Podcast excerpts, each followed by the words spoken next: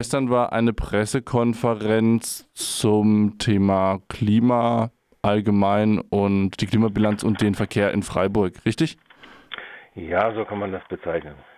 Was gibt es denn zu Sehr erzählen? eingeschränkt, würde ich sagen, zum Verkehr und überhaupt ganz eingeschränkt. Ja, es war also eine äh, Pressekonferenz, wo der Auftrieb dieser virtuellen Pressekonferenz relativ groß war. Der Baubürgermeister war da, die Umweltbürgermeisterin war da, der Chef des Umweltamtes war da und die entsprechenden Gutachter äh, vom IFOI und das andere Institut weiß ich jetzt gar nicht, was das für ein Institut gewesen war, jedenfalls aus Berlin, alle virtuell zugeschaltet. Und das, wie üblich bei solchen virtuellen Konferenzen, geht erstmal viel Zeit darüber äh, äh, vorbei, mh, bis alle Ton- und Bildleitungen dann auch richtig äh, gestanden sind. So, äh, zwei Themenschwerpunkte, wie gesagt, die Klimabilanz bezogen, das ist ja immer nachträglich, äh, 17, 18 und auf der anderen Seite mögliche Handlungsempfehlungen. Und beides war dann in jeder Hinsicht dann doch eher ein sehr äh, enttäuschendes Ergebnis.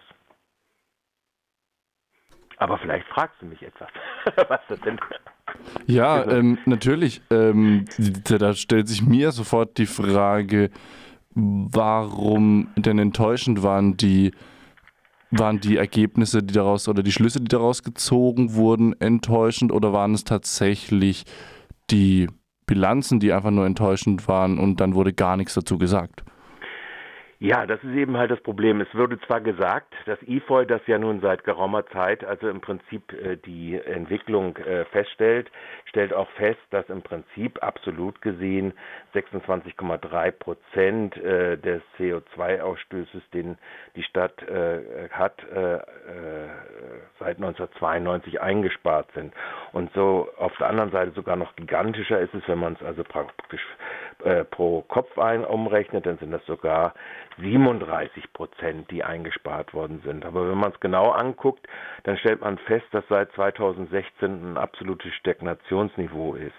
Und äh, das ist das eigentlich Enttäuschende da drin, dass nämlich im Prinzip äh, seit geraumer Zeit, seit mehreren Jahren, und das wird sich wahrscheinlich in 2019 auch fortsetzen, und der nächste Bericht wird dann ja bezogen sein auf 20, da wird es vielleicht einen kleinen Einbruch dazu äh, geben, aber dieses Niveau, dieses Plateau wird nicht groß verbessert werden. Und das ist erstmal das, das wesentlichste Ergebnis dieser Studie, dass im Prinzip äh, eigentlich nichts mehr stattfindet, ja. Und äh, das heißt, wenn man dann nochmal weiter guckt, äh, dann äh, wird zwar auf der einen Seite gesagt, ja, das Ergebnis kommt zustande dadurch, dass natürlich der Verkehr so stagniert äh, und äh, der Verkehr nur bei 13,5 Prozent äh, in diesen äh, Jahren 92 bis 2016 äh, zurückgegangen ist.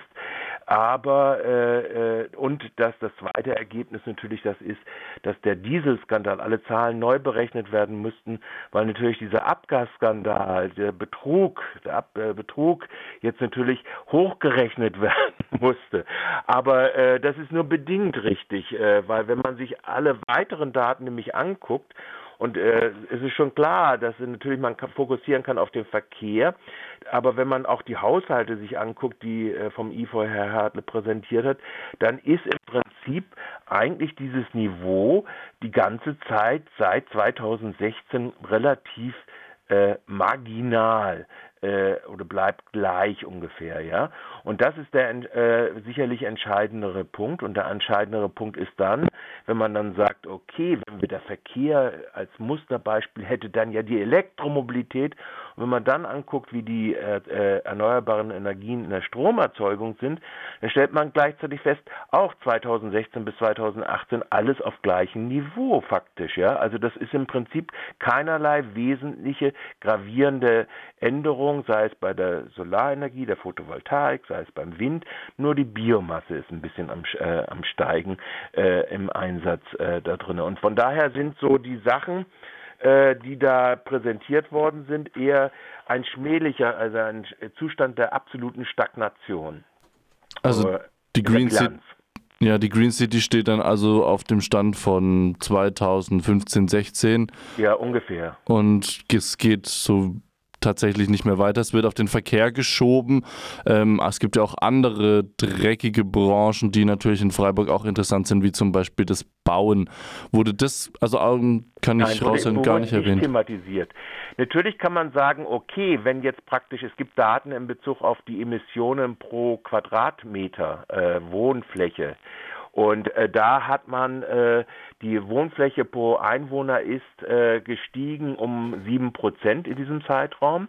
Und äh, die Einwohnerinnenzahl insgesamt ist um 17 Prozent gestiegen. Auch das zeigt, wie im, im Prinzip dämmend die Entwicklung äh, einfach ist äh, äh durch die äh, Entwicklung der Mietpreise.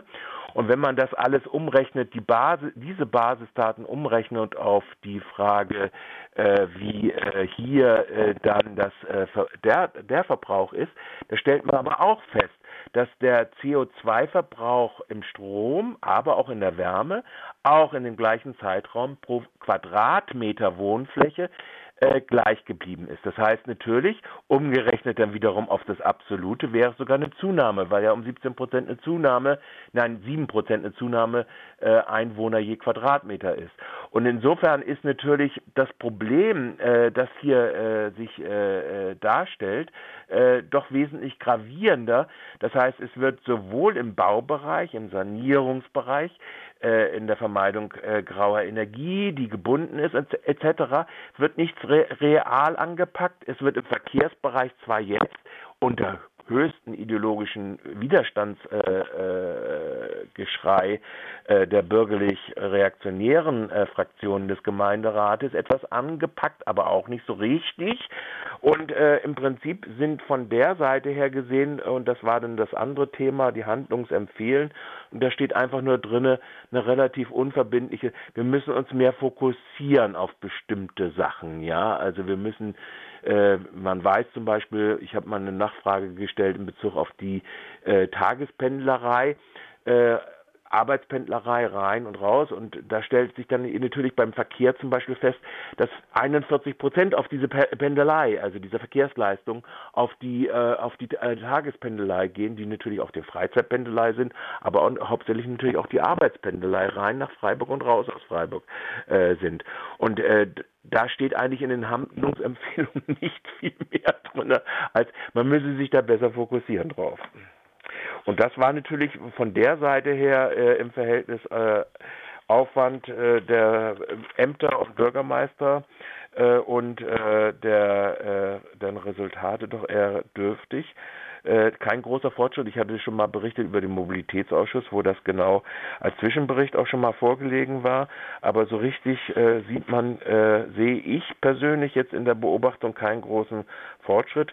Äh, Im September soll es dann weitergehen, darüber Konsequenzen rauszuziehen und ein Handlungspapier äh, ein bisschen detaillierter auszuarbeiten seitens der Stadtverwaltung, aber mhm. äh, man sieht nicht so richtig, dass da irgendwas Durchgreifendes passieren wird. Äh, und das ist sicherlich eine Geschichte, was auf der Rahmenbedingung der, der Handlung äh, in Sachen der Stadtverwaltung äh, ein Problem ist, was in den Rahmenbedingungen sei es äh, in der Frage der Zulassung äh, von PKWs, sei es in der Zulassung von Handlungsmöglichkeiten bei der Wärmedämmung, sei es in der Zulassung der Förderung etc. etc. etc. Da wird dann verwiesen darauf, dass ja der, die Koalitionsverhandlungen um ein Klimaschutzgesetz auch im Lande und den Fördermöglichkeiten dagegen gehen. Deshalb sei bis jetzt noch nichts vorgelegt worden. Aber das ist ein bisschen dürftig. Das heißt, im Prinzip die Zielmargen oder die Zielbestimmung, das will ich erreichen, um das große Ziel 2050 mal klimaneutral zu werden, das ist doch sehr, äh, sehr in Frage gestellt. Zumal, äh, wenn ich das richtig verstanden habe, zumindest äh, ein mittlerer Pfad von 4% jährliche Einsparungseffekte erzielt werden müsste. Und äh, um da in die Nähe auch nur zu kommen, äh, und äh, da im Prinzip eigentlich äh, eher die lange Bank be, be, bedient wird, statt ja. konkrete Zielsetzung.